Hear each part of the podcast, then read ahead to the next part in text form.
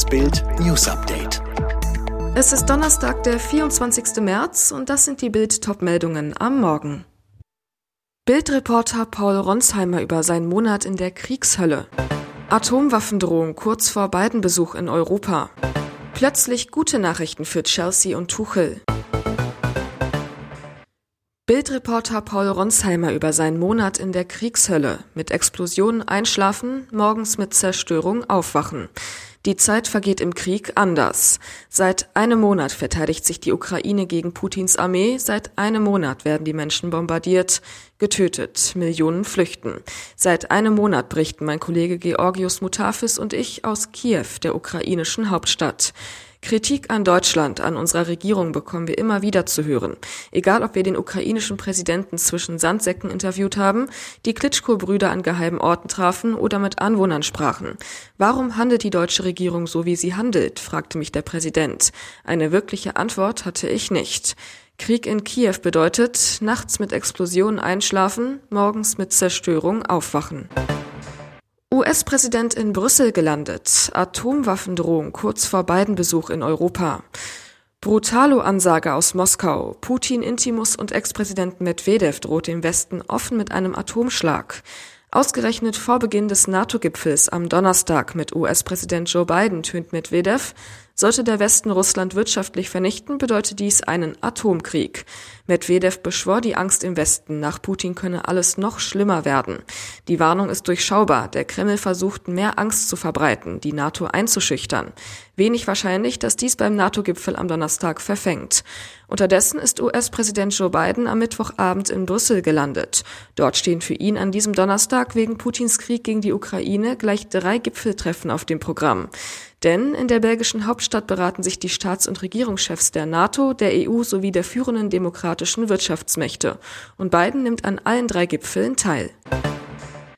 Wir sollen Russengas künftig in seiner Währung zahlen. Putins böser Rubelschachzug. Kreml-Despot Putin will die Sanktionen des Westens eiskalt unterlaufen. Künftig will er sich seine Gaslieferungen nur noch in Rubel bezahlen lassen. Experten sind sich einig, Putin will den Westen unter Druck setzen und seine abstürzende Wirtschaft retten. Experten halten Putins Plan für einen gefährlichen Schachzug. Einen klaren Vertragsbruch nennt Topökonom Jens Südekum die Putin-Ankündigung daher gegenüber dem Sender Radio 1. Südekum, das ist eine Eskalation des Wirtschaftskrieges, sagte er der Nachrichtenagentur Reuters. Diese Breitseite haben nicht viele erwartet. Analyst Ralf Umlauf von der Landesbank Hessen-Thüringen sagt, Putin sendet damit zunächst einmal ein politisches Signal und letztlich handelt es sich wohl um eine Retourkutsche auf die verhängten Sanktionen des Westens.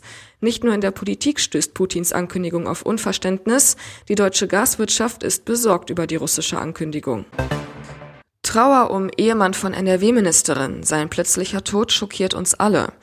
Der unerwartete Tod des Bürgermeisters von Lilienthal, Christian Willem Tangermann, hat weit über Niedersachsen hinaus tiefe Bestürzung ausgelöst. Der Ehemann von NRW-Verkehrsministerin Ina Brandes war Dienstagmittag leblos in seinem Haus entdeckt worden.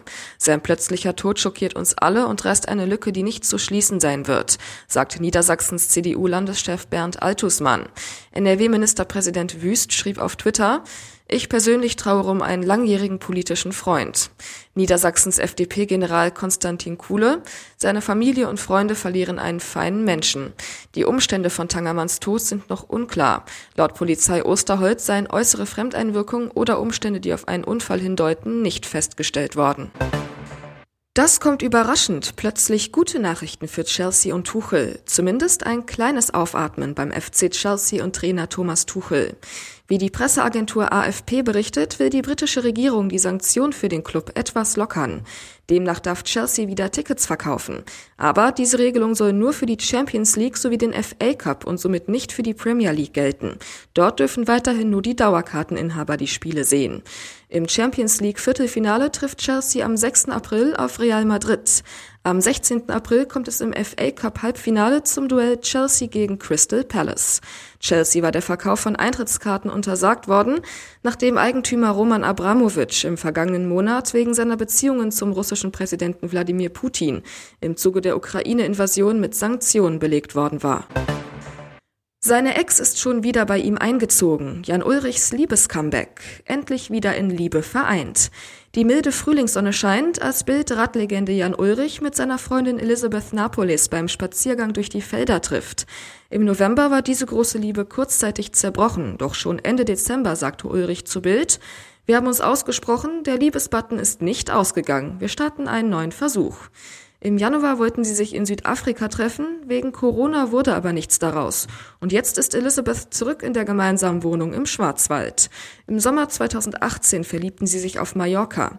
Elizabeth versteht sich blendend mit Jans vier Kindern und den beiden Ex-Frauen. Vor allem, Elizabeth tut Jan gut und blieb bei ihm, als er 2018 und 2019 Probleme mit Alkohol hatte. Die meisten Freunde ließen ihn fallen. Jetzt radet diese Liebe wieder im Tandem. Alle weiteren News und die neuesten Entwicklungen zu den Top-Themen gibt's jetzt und rund um die Uhr online auf Bild.de.